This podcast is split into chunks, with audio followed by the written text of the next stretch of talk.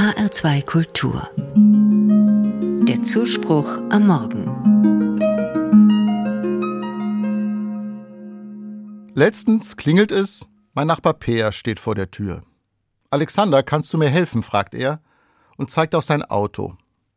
Im Kofferraum seines Kombis sehe ich eine Waschmaschine und einen Trockner. Die müssen in den Waschkeller. Logisch mache ich, sage ich und ziehe mir meine Turnschuhe und Handschuhe an. Und als wir die Waschmaschine auf die Sackkarre wuchten, kommt unser Nachbar Patrick vorbei. Jungs, kann ich euch helfen? fragt er. Klar. Und zu dritt schleppen wir alles in den Waschkeller. Ich danke euch von Herzen, sagt Peer, nachdem Waschmaschine und Trockner auf dem richtigen Platz stehen. Es ist echt super, so hilfsbereite Nachbarn zu haben. Ja, ich wohne wirklich in einer echt netten Nachbarschaft. Wir kennen uns nicht nur so gerade mit Namen und grüßen uns. So hatte ich es jedenfalls in dem Mietshaus erlebt, in dem wir vorher gewohnt haben. Jetzt wohne ich in einem anderen Viertel in Wiesbaden, da habe ich Nachbarschaft ganz anders erfahren. Wir haben schon so manchen netten Abend beim Glas Wein verbracht.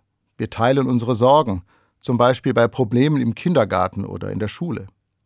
Wir helfen uns aus, wenn mal Zucker, Butter oder ein Ei fehlen. Wenn wir in den Urlaub fahren, dann sind die kleinen Mädchen in unserer Nachbarschaft ganz wild darauf, unsere Kaninchen zu versorgen. In der Corona-Zeit haben wir über Videokonferenz gemeinsam chinesisch gekocht. Und was ich wirklich schätze, wir tolerieren unsere unterschiedlichen Lebenskonzepte, nehmen aufeinander Rücksicht.